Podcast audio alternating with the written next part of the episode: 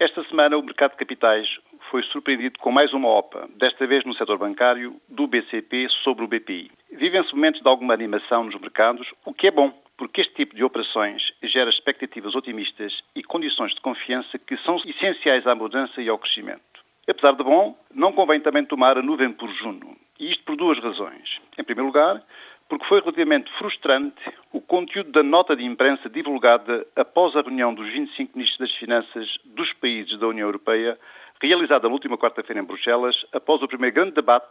sobre a agenda de Lisboa, chamada Fase 2, na sequência da apresentação ao ECOFIN do relatório dos dois bem conhecidos economistas Pisani Ferri e André Sapir.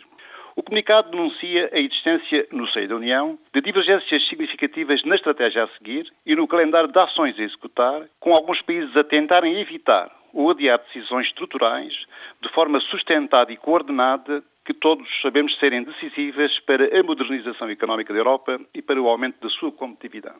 Em segundo lugar, porque a generalidade dos dados recentemente divulgados, que comparam o desenvolvimento e a competitividade dos Estados Unidos e da Europa, mostram que a situação de desvantagem da Europa não se alterou, mantendo-se preocupante a questão de saber como atingir os objetivos da Agenda de Lisboa. São disso exemplo a publicação recente do Índice Global de Inovação para o ano 2005, que confirma a manutenção da forte liderança dos Estados Unidos em termos de inovação, e a divulgação da lista das 10 mais conceituadas universidades do mundo, em que este ano, à semelhança de anos anteriores, 9 das 10 são americanas e só uma, Cambridge, no Reino Unido, é europeia. São dois indicadores apenas, mas dão para lembrar